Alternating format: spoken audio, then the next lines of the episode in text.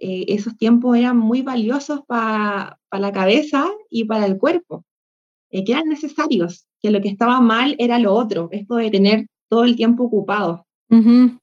Eso es lo que, lo que no estaba funcionando bien, porque básicamente no te permitía tener tiempos contigo. Hola, soy Andrea H. Paulín y esto es Mancharte,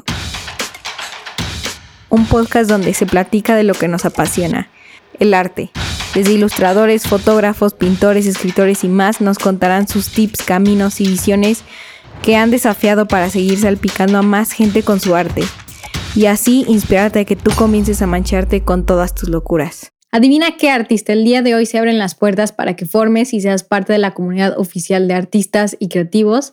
Así es, es el Art Club o el Club de Arte, que es exclusivo de Mancharte, donde podrás expandir tu potencial artístico que sabes que sientes. Yo, yo lo sé y como yo creo en ti, eh, aquí mismo te estaremos dando la inspiración que necesitas, que sabemos que es muy importante en el camino del artista y el creativo.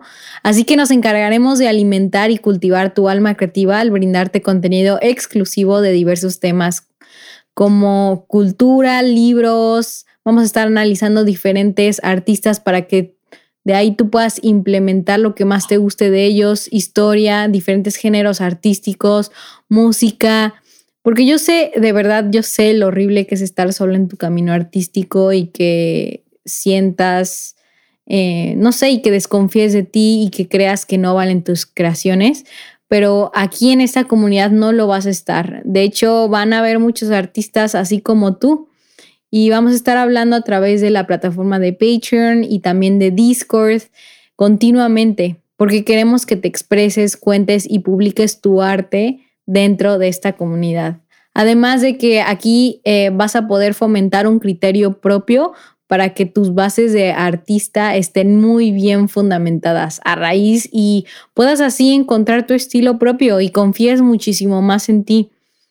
Y también como queremos dar a conocer tu talento, cada mes estaremos haciendo un concurso de arte donde el ganador se llevará menciones en nuestro Instagram. Todo esto para que igual más gente te reconozca. Así que no esperes más y conviértete en un artista de oro junto con todos nosotros. Y además, tip, eh, no, no, se necesita, eh, digamos, ser un artista en específico. Puede ser una persona que escribe, dibuja, pinta, canta, toca un instrumento.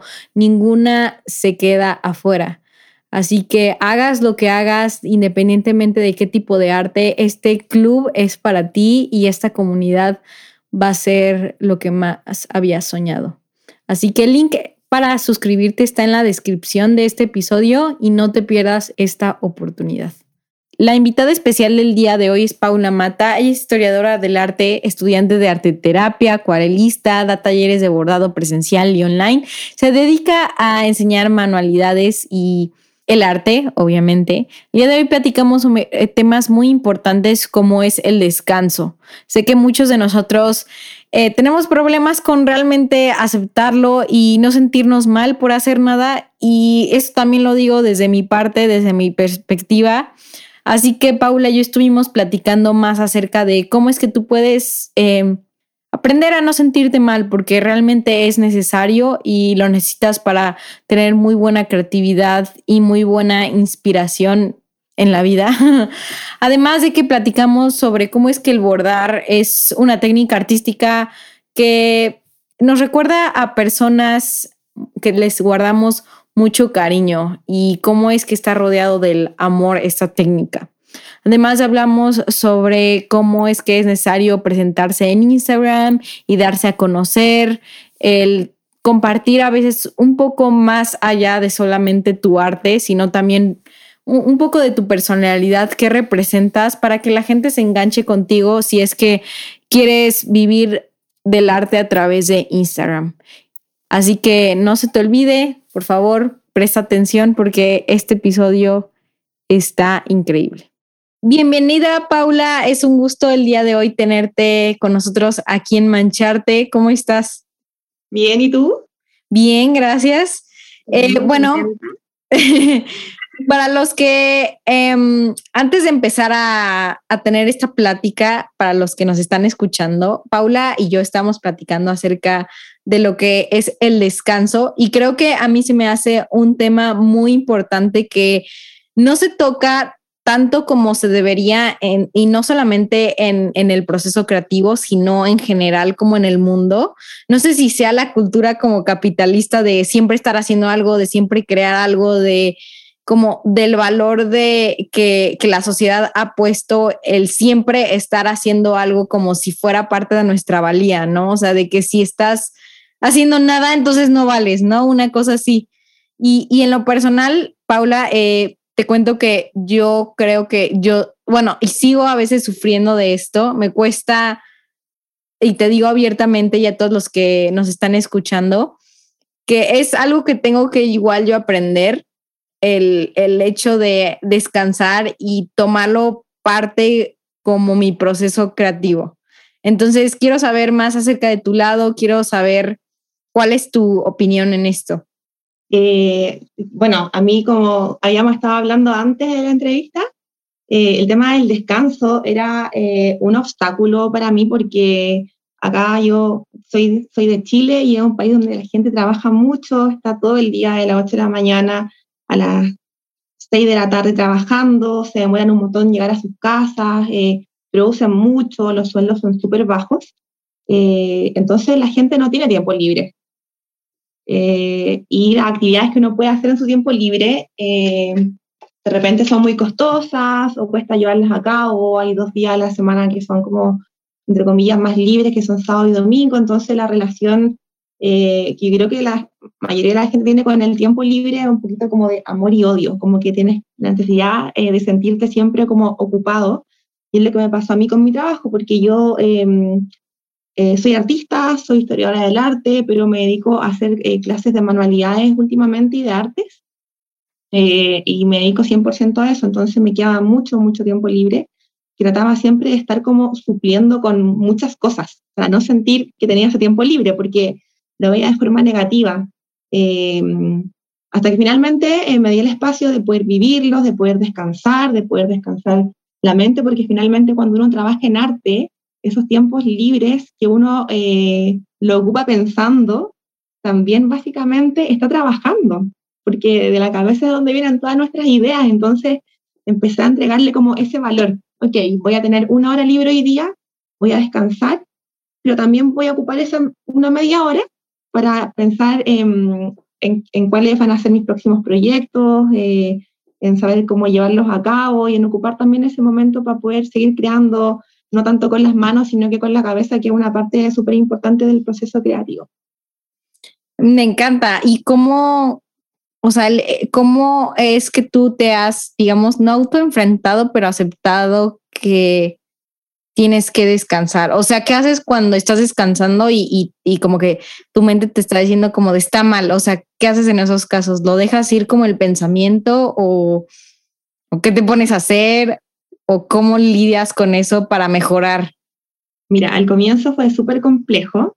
Eh, como que tener tiempo libre me hacía sentir muy mal, eh, como me hacía sentir como ociosa. Em, hasta que empecé a leer mucho, empecé a escuchar tu podcast sobre el descanso y me hizo mucho sentido. También em, empecé a hablar con, con, una psicóloga sobre el tema, donde ella me explicaba que eh, esos tiempos eran muy valiosos para la cabeza y para el cuerpo, eh, que eran necesarios, que lo que estaba mal era lo otro, esto de tener todo el tiempo ocupado. Eso es lo que, lo que no estaba funcionando bien, porque básicamente no te permitía tener tiempos contigo. Eh, sí. Entonces en un comienzo fue complejo, trataba siempre de buscar algo que hacer, hasta que de un momento a otro lo dejé fluir, dije, ok, eh, si día tengo tiempo libre, voy a ser muy agradecida, lo voy a disfrutar. Eh, qué bueno que me está pasando y voy a em, ocuparlos también para poder seguir creando, eh, pero de una forma más meditativa, más reflexiva y me ha servido un montón. Entonces simplemente lo dejé fluir y empecé a verlo como algo positivo, como agradecida de tener tiempo libre. Me encanta. yo creo que igual igual tuve que hablar varias veces con mi psicóloga de esto. Yo me acuerdo que empecé a enfrentarlo realmente, o sea, como que siempre lo había tenido, pero como que la inercia de la vida no me permitía, digamos, verlo hasta que cae la pandemia y ahí fue como, antes igual de empezar a mancharte, yo me acuerdo que pues como que hubo dos tipos de personas, ¿no? Cuando cae la pandemia, unas dijeron como de no manches, ya no va a estar la vida de antes o vamos a regresar dos semanas o voy a hacer nada, ¿no? Pero yo más bien soy como de no manches, voy a estar en, encerrada en mi casa, entonces aprovechar todo, todo lo que quiero hacer y, y, casi, casi tenía de que planeado de que de tal a tal hora iba a tener un curso, de tal a tal hora iba a leer, este, de tal a tal hora iba a hacer ejercicio, luego iba a estudiar y luego me metí aquí a quién sabe qué línea, o sea, sí una, un, un horario de lo más lleno posible. Y yo me acuerdo que como que me pegó después de tres meses, que fue como, hay algo que no está bien porque me siento, me siento mal físicamente, o sea, como que tengo muchísima ansiedad y, y no sé qué me está pasando, ¿no? Y hasta que como que ya fui con, con la psicóloga y le platiqué todo esto, me dijo, es que Andrea, necesitas un tiempo para estar contigo. O sea, es como si no te permite solamente ser. Es como si no te permite solamente existir y compartir ese rayito de luz que eres. O sea, no necesitas estar haciendo todo el tiempo como para tu alía, ¿no? Y ahí fue cuando de, dije, oh shit, o sea, de que soy una, tengo personalidad de achiever. Claro, y para entender también lo que estaba pasando, a mí me pasó muchísimo que, bueno, yo, mi emprendimiento, que es la que borda, donde hago mis clases de bordado, eh, eh, lo llevo desde 2018, creo, 2019.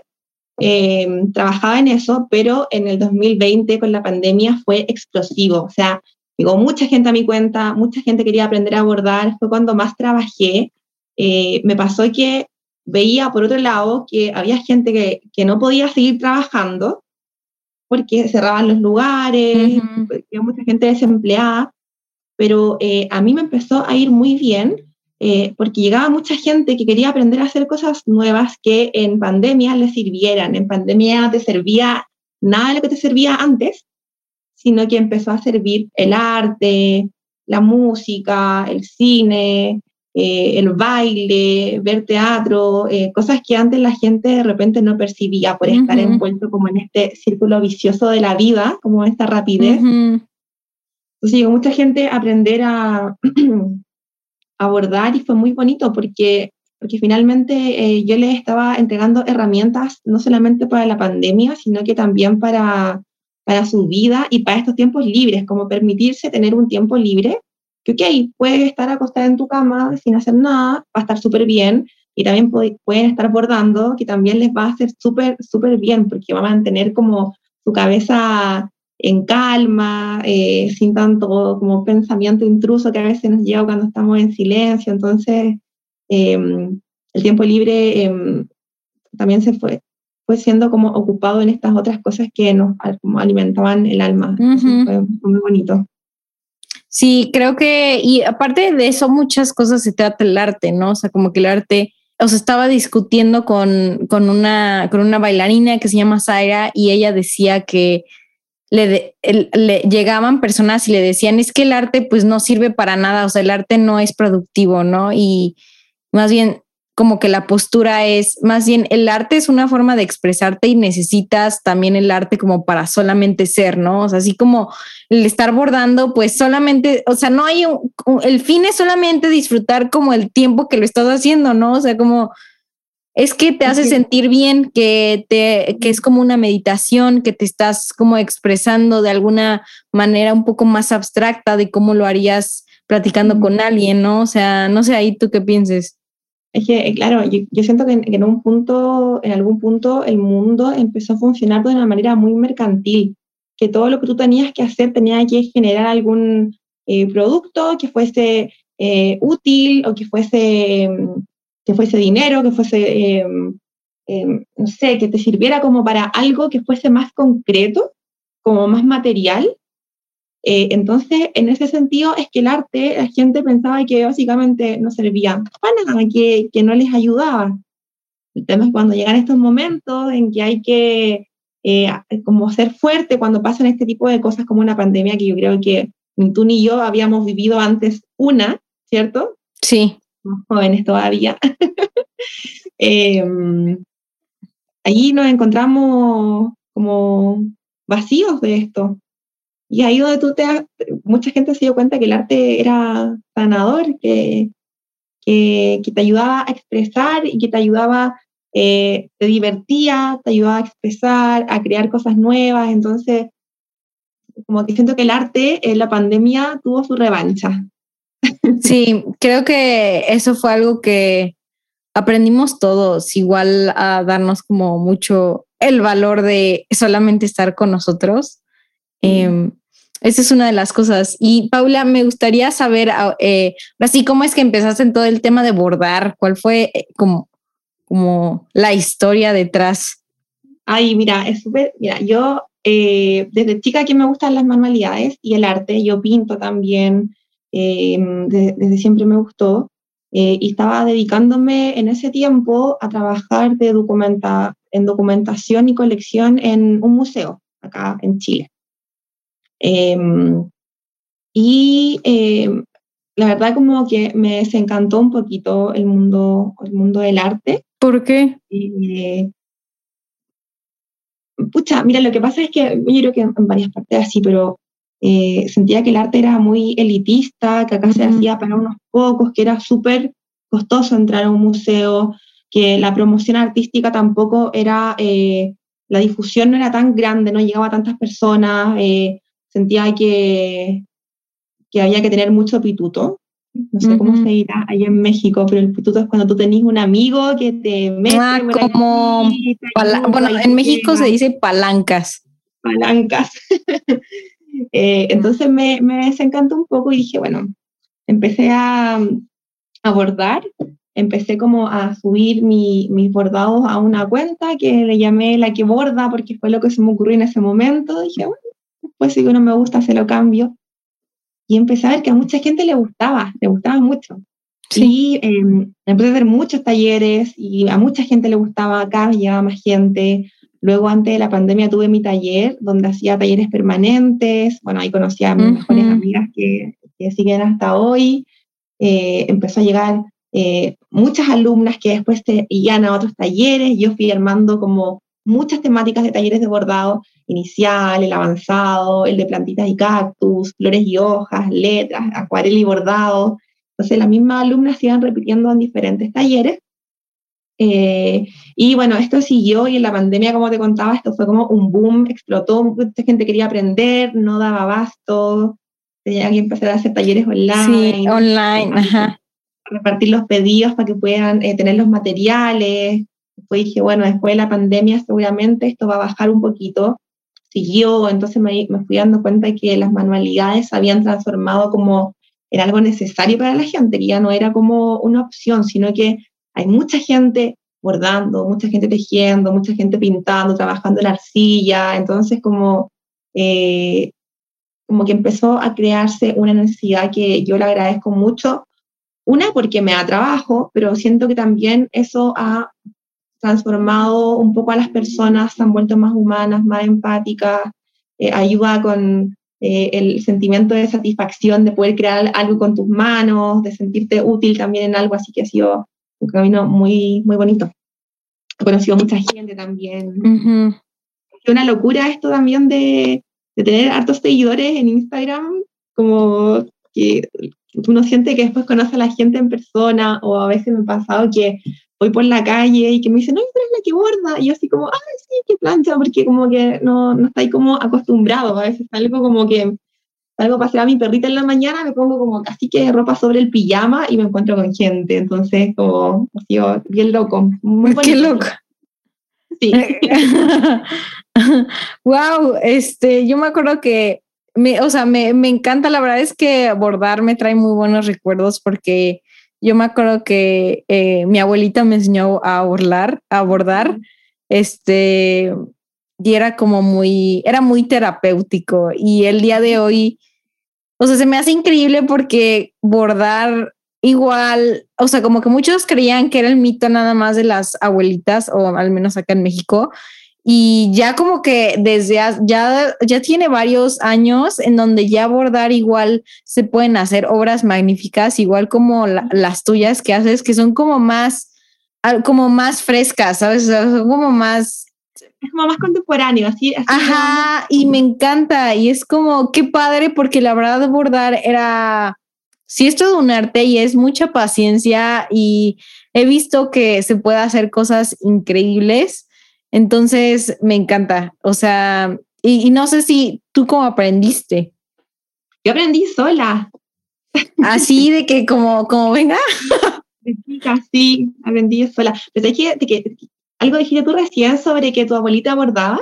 Sí. Me pasa mucho que mucha gente que lleva a mis talleres de bordado porque su abuela que falleció bordaba, o su mamá que falleció bordaba, o, o su mamá que borda también. Entonces, como que hay conexiones que son a través de lo emocional, que te acerca a una persona que ya no está, o porque em, tienes, no sé, algún problema, está estresada y quieren aprender a abordar. O sea, hay muy poca gente que llega como a aprender a abordar para poder curar sí.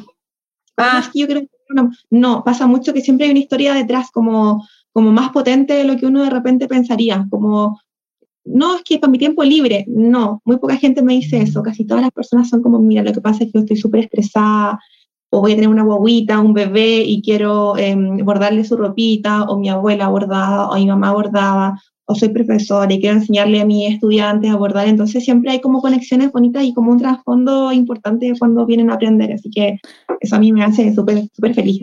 No, me encanta. Sí, o sea, aparte, sí, o sea, para mí, ahorita que mencionas, pues sí es algo súper emocional. Igual mi abuela ya este, tiene como ya más de 10 años que igual falleció. Entonces, eh, eran como momentos muy bonitos, o sea, que yo lo recuerdo y digo, es que bordar era, era increíble y no sé, está, no sé, es como, o sea, lo recuerdo y, es como amor, ¿sabes? A veces me pasa, yo tengo 32 años y a veces me pasa. ¿Tienes 22 años? No, 32. Ah, y yo, yo tengo 22. no, tengo 32. Pero a veces me pasa que yo soy la mayor Okay. Con las alumnas. Y hay gente que se imagina que viene pura gente como muy mayor. Sí, sí, sí, es que está ese mito. Sí, Pero está increíble. mayor, hay, hay niñas de 18 años, hay niñas de 14, otras de 25 que están estudiando, otras de 28, o sea, como que, eh, y a veces pasa algo muy, muy lindo, que vienen eh, señoras de, de 60 o de 50 años y hay niñas de 18, entonces como que hay conversaciones súper interesantes, al final también la terapia no tiene tanto que ver con el bordado, o sí, pero además con este como grupo de personas que se conocen, que conversan, que se hacen amigas, que comparten experiencias. Qué increíble. ¿Y cómo empezaste a dar como los saltos para el día de hoy dedicarte como a las manualidades? Eh, pues no es como un, un trabajo que en la sociedad sea como tan convencional, ¿sabes? O sea, de que trabajar en una empresa o así, de hecho, a mí me dicen como, bueno, ¿tú bordas? Y yo sí, ¿y a, ¿y a qué te dedicas? Como que el bordado fuese mi hobby. Y yo así como, no, yo vivo del bordado. Ah. Yo, yo me vine a vivir sola, mantengo mi casa, pago luz, agua, pago el internet. ¿Y, ahí cuál, o sea, ¿qué, como, qué hace la gente o cuál es el, la expresión cuando les dices yo vivo de esto?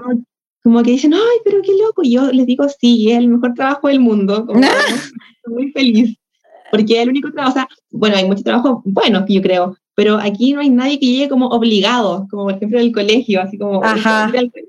aquí siempre la gente llega con mucha buena onda, con muy buena disposición a aprender, a conversar, a conocer. Entonces la energía eh, es, muy, es muy rica y, mm, y cómo llegué a vivir de esto, mira, em, hice muchos talleres en una época determinada y siempre me costaba mucho llenarlos en un comienzo, hasta que un día dije, ya, este es el último taller que yo hago, parece que ya no, no pegó tanto, y sabes qué, ese taller se llenó, fue muy extraño, se llenó, era un taller un día sábado y yo el día viernes no tenía a nadie, a nadie. Y ese viernes se inscribieron 13 personas y yo fui como, ¿qué pasó aquí? ¿Cómo? ¿Por qué? Pues ya, filo. Ajá. Ya, no importa, eh, lo, lo, hago. Ya, bueno, voy a hacer el próximo también a ver qué, qué onda.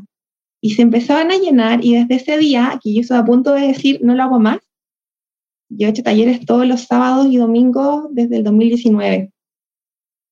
Ok, ¿y alguna vez te enteraste cómo es que de la nada se, o sea, se llenó de la nada, o sea, si se conocían o, algo así las personas? No, se, conocían. No sé, creo que fue algo como alguna energía, qué sé yo. Y bueno, y también esto de trabajar por Instagram eh, es súper bueno porque te acerca un montón a la gente. La gente te conoce, como que eh, comparte contigo, te preguntan cosas. Entonces, hay mucha gente que viene a los talleres y es como, ay, por fin te conozco. Y yo como, digo, es como que enganchan contigo. Ok, ok. O sea, sí, justo te iba a preguntar como cuál es el beneficio que le has visto a Instagram. Eh, total, total. Porque creo que por otra plataforma ya no funcionaría.